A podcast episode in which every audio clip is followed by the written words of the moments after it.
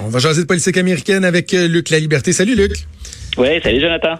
Euh, bon, parlons de la, procédure de, destitution. Les républicains, euh, Donald Trump en tête, qui font tout pour essayer de démoniser, euh, de, de, de, freiner ce processus-là, ou en tout cas de le décrédibiliser. Et là, quoi, il y a une nouvelle stratégie qui est mise de l'avant par les républicains? Oui, c'est intéressant, ça, ça, a des limites, mais en même temps, ça montre bien sur quel terrain on joue. Moi, je répète depuis le début, c'est une procédure qui est hautement politique, puis on, on mène cette procédure-là à la veille d'une campagne électorale, celle de 2020. Donc, j'ai presque envie de te dire, au-delà des preuves et des témoignages, grosso modo, on joue sur quelles sont les, les perceptions, quelle, est la perception que vont avoir les électeurs, puis surtout les indécis, puis dans le cas des démocrates, ben, les républicains qui seraient déçus, qui se disent, nous ne sommes pas des purs et durs de Trump, puis grosso modo, on en a assez de cette tourmente, débarrassons-nous du président et passons à autre chose. Donc, de part et d'autre, les démocrates, on en avait déjà parlé un peu, eux, leur stratégie, c'est de jouer quelque part de la, pureté. C'est qu'on va être scrupuleux avec la procédure, on va s'assurer de n'enfreindre absolument aucune règle ou de ne même pas donner l'impression qu'on puisse enfreindre, enfreindre des règles pour présenter le bilan éventuellement aux électeurs et dire, écoutez, voilà, euh, peut-être qu'au Sénat, les républicains vont sauver M. Trump, mais vous, qu'en pensez-vous? Du côté républicain, puis pour les plus maniaques de nos auditeurs ou d'entre nous, ou encore pour ceux qui ont, qui ont le temps, l'intérêt, euh, les démocrates ont présenté un document de 18 pages hier, et il y a quelques sites américains, euh, entre autres Axios, que j'aime bien, CNN, là, puis ça a peut-être commencé là, sur d'autres plateformes. Donc, le mémo, le, le, texte de 18 pages, grosso modo, ce qu'il présente, c'est euh, on ne va même pas s'enfarger, nous, les républicains, on ne va même pas répondre aux questions sur tous les témoignages qui ont l'air très incriminants, parce que jusqu'à maintenant, tout va dans la direction du fameux quid pro quo, où grosso modo, c'est du donnant-donnant. M. Trump a exercé un chantage qu'il n'avait pas le droit de faire sur le président euh, ukrainien. Donc, nous, on dit, on ne va même pas dans ce dossier-là, parce que ce dossier-là, il ne démontrera jamais quelles étaient les intentions ou quel est l'état d'esprit de Donald Trump.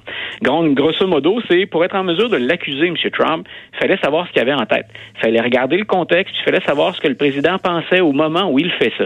On devine que c'est à peu près euh, impossible à démontrer. Qui peut savoir ce qu'il y a dans la tête de Donald Trump, de n'importe quel président ou de n'importe quel politicien? Et les démocrates ont tout de suite répondu. C'est leur ligne d'attaque et ça va être la réponse. Mais grosso modo, écoutez, euh, on a plein de témoins, on a des anciens ambassadeurs, on a du personnel, on a des gens à l'interne de la Maison-Blanche qui disent c'était très clair pour tout le monde qu'il y avait un chantage, que le président hmm. souhaitait euh, débloquer l'argent en échange d'une enquête sur la famille Biden, sur Hunter Biden et Joe Biden. Mais donc, pour l'instant, la stratégie républicaine, ce qu'elle permet de démontrer, ou ce qu'elle permet plutôt de, de, faire, c'est éviter de répondre à les questions parce qu'on s'empêterait dans, dans, dans, nos réponses. C'était très facile de trébucher parce que c'était, on, on, on, tentait de questionner des faits, c'était même pas des interprétations.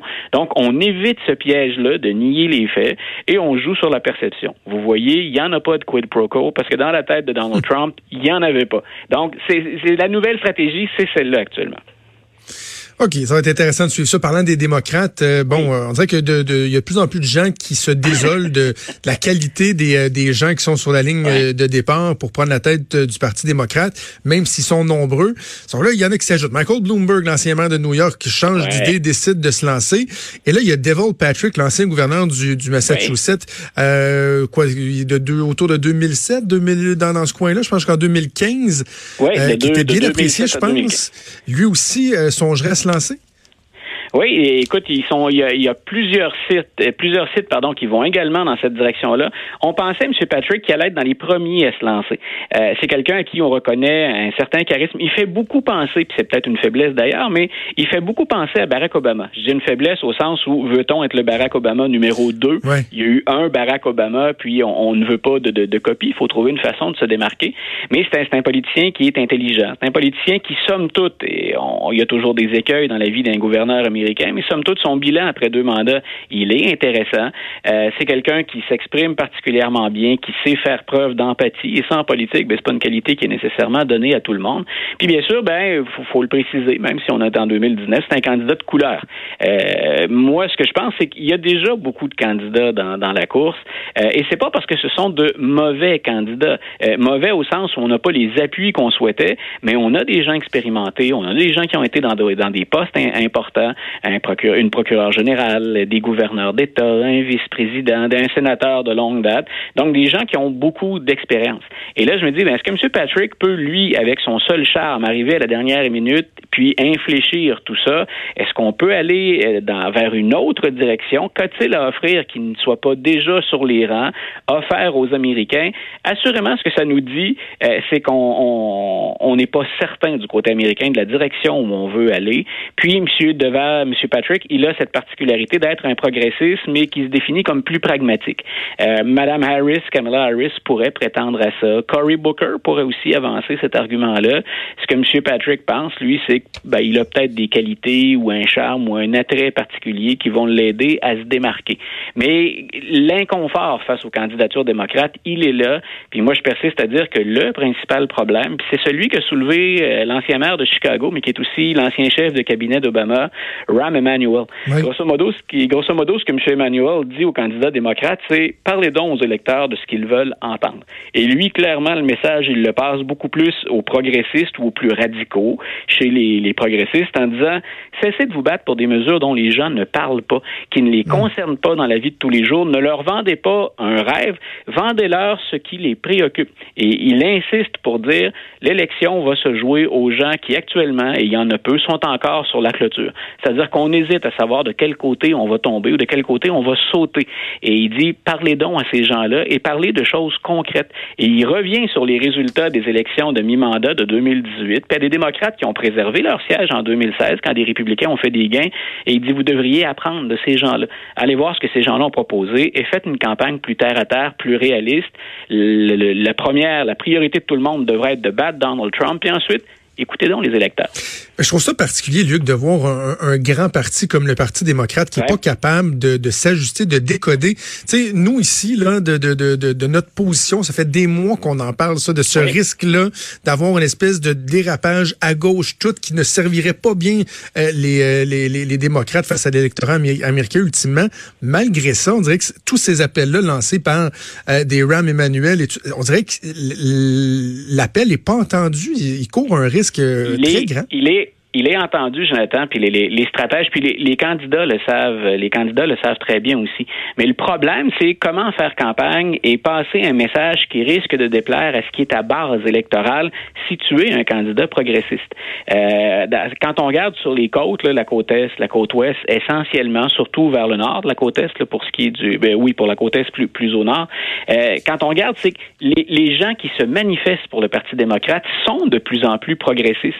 Si on a Madame Ocasio-Cortez à New York, elle, quand elle est portée au pouvoir ou quand on l'envoie au Congrès, c'est avec un agenda très, très, très progressiste. Donc, il faut pas abandonner ces gens-là. Il faut leur dire quelque chose. Puis leurs revendications sont tout à fait légitimes. Le problème, c'est que c'est pas là que va se jouer l'élection. Donc, tu dois à la fois offrir un message qui fait que tes progressistes ne retournent pas à la maison. Tu dois les garder. Puis d'un autre côté, il faut que tu aies un message qui plaît à un électorat qui est plus centriste. Les républicains ont eu le même dilemme quand on avait arrivé le Tea Party, par exemple. Tu sais très bien que tu pouvais pas être Tea Party jusqu'au bout dans les États pivots, mais tu avais besoin de la base du Tea Party pour t'imposer dans certains États. C'est le problème d'ailleurs républicain actuellement avec Donald Trump. Euh, le, calcul qu'on fait chez les républicains, c'est que les purs et durs Trump, ils sont encore suffisamment nombreux pour nous forcer à protéger le président puis à l'appuyer en 2020. Donc de part et d'autre, dans chacun des partis, c'est comment on fonctionne avec ces nombreuses factions. Et les démocrates, ben, ils ont ce joyeux problème, mais ils ont encore en même temps un peu de temps pour se décider. Euh, Monsieur Emmanuel, il sonne l'alerte, l'alarme, puis il le fait, il le fait rapidement. Et c'est important qu'un poids lourd comme ça ou quelqu'un qui est influent le fasse. Mais on a encore du temps pour bouger un petit peu puis voir est-ce que quelqu'un comme Mme Warren, par exemple, ou M. Sanders, est-ce qu'ils ont des chances au Michigan puis au Wisconsin? Donc ces États-là vont être des États clés. Donc on a encore un peu de temps pour voir est-ce que les appuis peuvent bouger? Puis en même temps, ben pour eux, ils ont toujours dans la course Joe Biden qui dans les États pivots puis au plan national est encore en avant dans les sondages. Donc ils disent on peut faire un petit bout de chemin pour voir si l'électorat pourrait suivre euh, une tendance plus progressiste.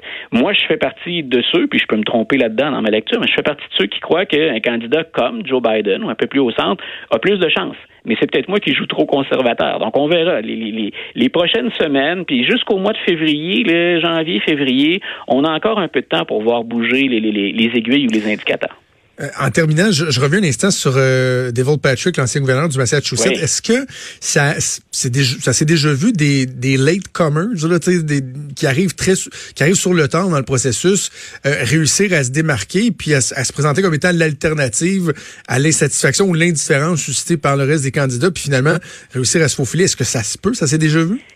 C'est ce serait assez exceptionnel parce que il faut penser que M. Patrick, même si euh, même s'il y a des gens près de lui qui ont beaucoup de, de, de sous, des gens seraient prêts à, le financer, euh, établir une machine dans tous les États pour les primaires et les caucus, c'est très très tard au moment où on se parle. Bloomberg pouvait ne pas se soucier de ça parce que sa fortune personnelle suffit à monter des équipes, ce qu'il a commencé à faire. Dans le cas de M. Patrick, non seulement dans les sondages, faudrait voir quelle perception ont les gens de sa candidature, mais pensons à l'argent que ça prend. Et déjà, par exemple, M. Bloomberg avait dit, lui, moi, je ne serai pas dans les deux premiers États à se prononcer, l'Iowa et le New Hampshire. Moi, je vais miser sur le premier super mardi ou le premier super Tuesday. Donc, il y a, une économie aussi là-dedans. Puis il dit, ben, j'irai chercher plus de délégués quand que plus d'États vont voter. Rudy Giuliani avait déjà essayé ça et il, il avait échoué lamentablement. Donc, euh, lui avait tout misé, par exemple, sur la Floride, puis euh, la vague avait eu le temps de se créer en faveur de M. McCain avant. Donc, on on, verra, mais c'est très, très tard pour M. Patrick.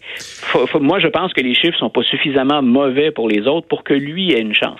Mais en même temps, on a déjà vu avec M. Obama quelqu'un qui a un brin de charisme, qui est intelligent, qui sait comment parler aux gens hmm, parfois on peut faire un bon bout de chemin avec ça. D'ailleurs, M. Obama l'a encouragé, Deval Patrick, à se lancer. Oh, oh, une petite tape dans le dos qui peut faire du bien. D'ailleurs, tu en parles sur ton billet de blog sur le site Journal de Québec, Journal de Montréal. Luc, un immense merci. On se reparle jeudi. Parfait. Une bonne fin de journée. Salut.